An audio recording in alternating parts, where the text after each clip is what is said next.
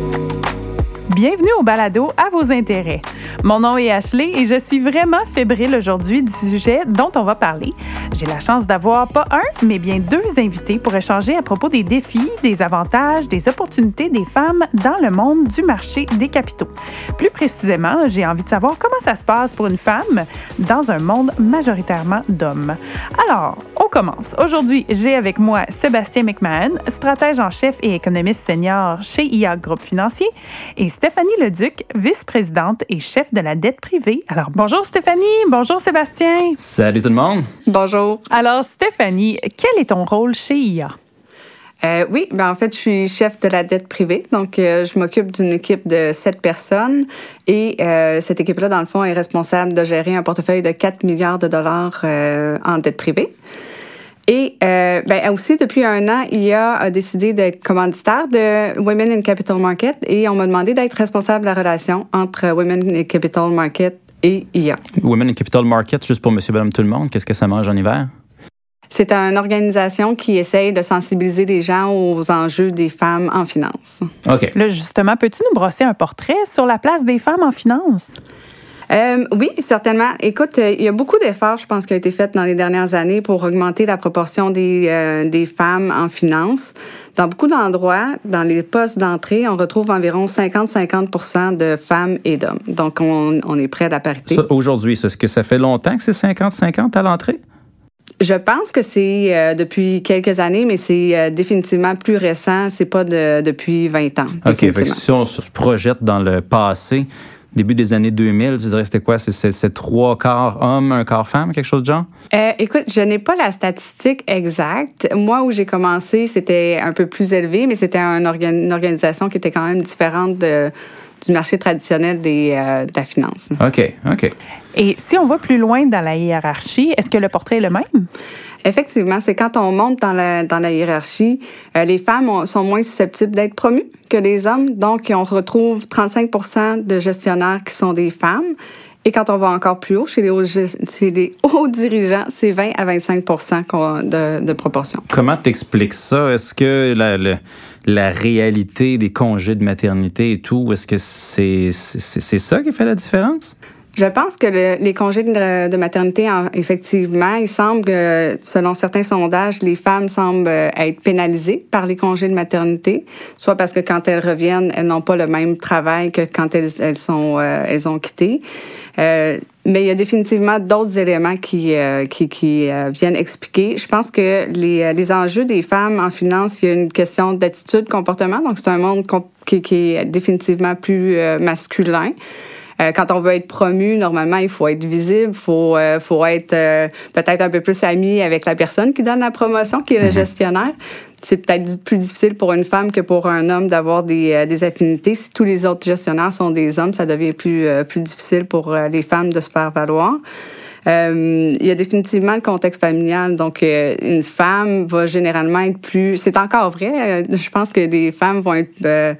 avoir une responsabilité plus grande dans la, dans la famille. à fait. Donc, euh, ça devient difficile de concilier un métier qui est quand même assez exigeant. Euh, et il y a aussi euh, toute le, c'est ça toute la façon que les processus sont faits, les, euh, le système, c'est-à-dire comment on promouvoit les femmes, c'est, c'est quoi les critères qui font en sorte qu'on va le, on va les, euh, on va récompenser nos, euh, nos employés, comment on les rémunère? Donc, est-ce que c'est seulement ceux qui demandent une augmentation salariale, est-ce que c'est ceux qui négocient qui ont une augmentation? Les femmes, on, on sait qu'en général, on a moins tendance à demander ou à, à réclamer. Donc, euh, si on, on attend que les, euh, les, les, les gens demandent une augmentation salariale, c'est sûr qu'on va avoir euh, certains enjeux au niveau de, de l'équité. Puis, ce que, ce que je trouvais intéressant que tu disais, c'était euh, qu'à la porte d'entrée, c'est environ 50-50, donc il y a plus ou moins la parité. Ça veut pas dire dans tous tous les sous-métiers, disons, de, de- des finances, euh, de la finance, mais est-ce que les femmes sont moins attirées par, euh, par de la progression entre guillemets dans la profession ou est-ce qu'ils sont quittent davantage le navire en cours de carrière? Je pense que les femmes sont tout autant ambitieuses que, les hommes. C'est simplement une question de euh, si on n'est pas en mode de prendre tout le crédit ou se vanter ou on, a tendance à, donner euh, le, crédit à beaucoup plus de personnes que, que ce que la réalité est, ben ça fait en sorte que on est, on est, euh, les gens voient moins le travail qui est fait par euh, par la femme. Donc je pense que c'est c'est c'est plus là-dessus. Sinon, c'est sûr que c'est c'est peut-être un métier qui, euh, c'est définitivement un métier qui est très exigeant, qui, euh, qui demande presque d'être euh, ouvert 24 heures sur 24. Là, la mentalité d'être disponible en tout temps, c'est pas tout le temps nécessairement conciliable avec la, la réalité des, mm-hmm. des femmes et aussi de certains hommes en même temps. Là. Puis il y a quelques biais inconscients, hein, j'imagine, qui se forment au travers toute cette situation-là. Ben oui, définitivement. C'est euh, comment on voit une personne qui, euh, comment, dans le fond, c'est la, la, la, définition qu'on se donne d'une personne qui est performante. Oui. Si pour une, pour un gestionnaire, une personne qui est performante, c'est quelqu'un qui parle avec confiance.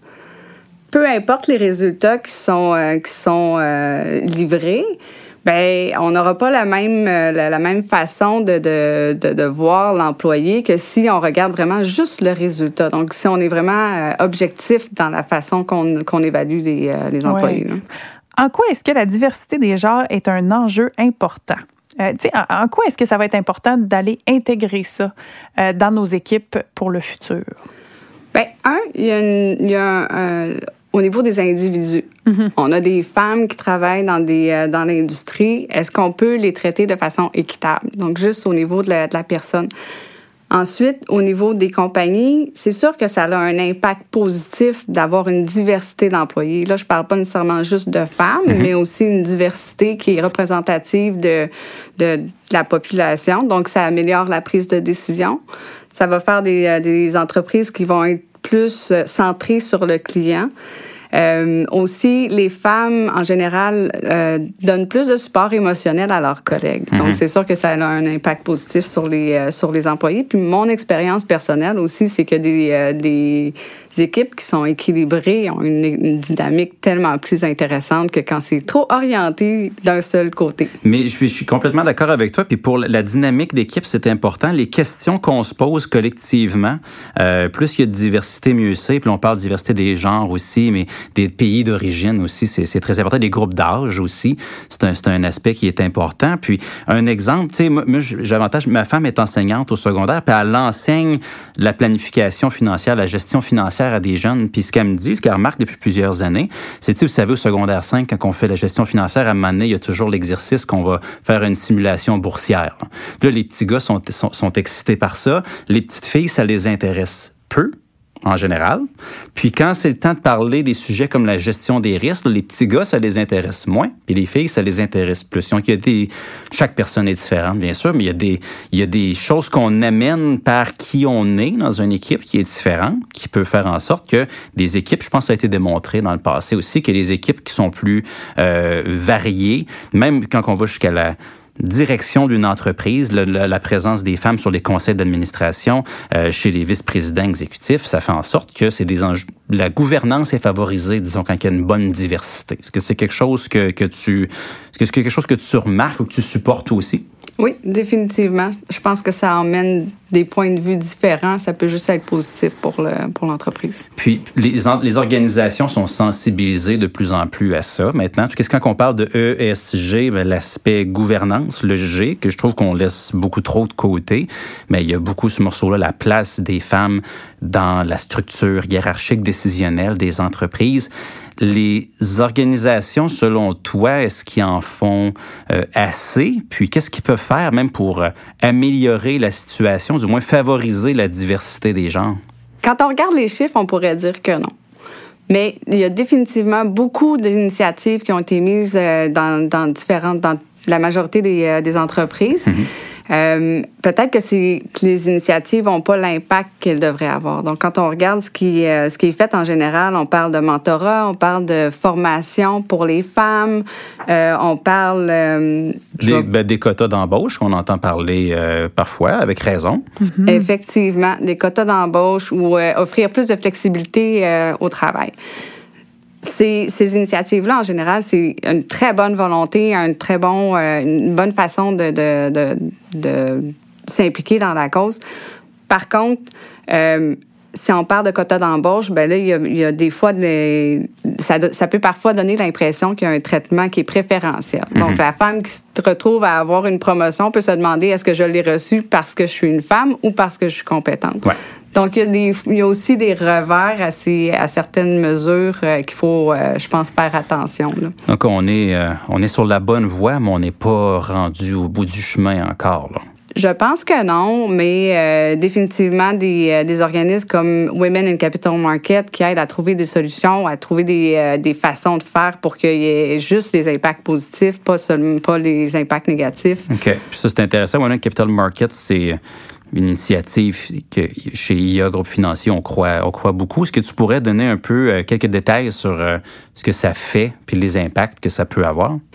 Oui, définitivement. Dans le fond, Women in Capital Market, sa mission, elle se décompose en trois éléments. Le premier, c'est amplifier le talent. Donc, s'assurer qu'il y a des femmes qui sont intéressées par la, par la profession et que les femmes qui sont dans la profession ont tous les outils pour bien performer. Le deuxième point, améliorer la compréhension des enjeux. Un des exemples, c'est par des sondages qu'ils ont fait. Donc, euh, je vous donne peut-être quelques statistiques sur euh, un sondage qui a été fait auprès de, de, de personnes dans l'industrie. Euh, seulement, dans ce sondage-là, seulement 50% des femmes se sentaient de, traitées de façon équitable comparée aux hommes, comparativement aux hommes qui, eux, c'est 75% qui se sentent traitées de façon équitable par rapport aux femmes. 34% des femmes trouvent qu'elles sont payées de manière équitable comparée aux hommes. Donc, c'est très peu comme, euh, comme euh, proportion.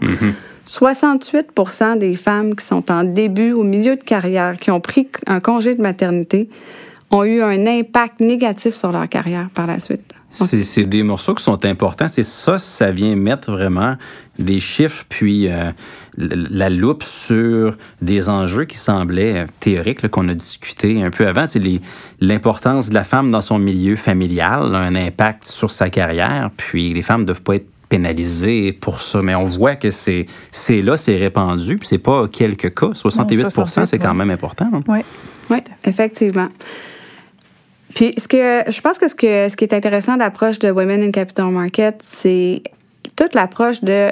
On n'essaye pas de réparer la femme, on n'essaye pas de, la changer pour qu'elle puisse cadrer dans le système. Mais au contraire, c'est le système qu'il faut aller euh, modifier. Donc, euh, mettre en place des programmes d'équité salariale, euh, implanter des systèmes de rétroaction, de promotion qui sont basés sur les, les résultats et non pas sur les perceptions s'assurer d'allouer les opportunités de façon plus équitable et aussi être beaucoup plus transparent dans tout le, mécanisme de promotion. Puis en bout de ligne, finalement, les initiatives sont aussi bénéfiques pour les hommes que pour les femmes. Donc, c'est le fun parce que ça va aller chercher tout le monde là-dedans. Définitivement. Dans le fond, on essaie de rendre le, système de, euh, plus objectif possible. C'est bon pour tout le monde, effectivement. Exact. Et Stéphanie, est-ce que tu aurais des conseils à donner aux femmes qui nous écoutent présentement? Certainement. Euh, je pense que c'est important de ne de, de, pas avoir peur. On est souvent nous-mêmes notre propre ennemi. Donc, ayez confiance en vous. Vous êtes bonne. Euh, il faut pas avoir peur de demander. Il faut pas avoir peur de prendre la place qui nous revient. Il faut pas avoir peur d'être visible et de prendre le, le, crédit aussi, hein, qui nous revient. Des fois, on a tendance euh, à passer ça un petit peu. Alors, c'est super. Merci beaucoup, Stéphanie. Merci, Sébastien. J'ai vraiment aimé euh, l'échange. Ça m'a transporté euh, vers votre univers.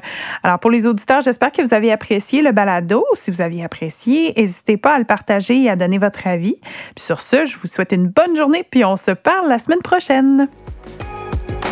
Vous avez aimé cet épisode et vous aimeriez en apprendre davantage sur l'actualité économique?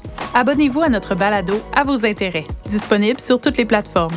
Vous pouvez aussi visiter la page Actualité économique sur ia.ca et nous suivre sur les réseaux sociaux.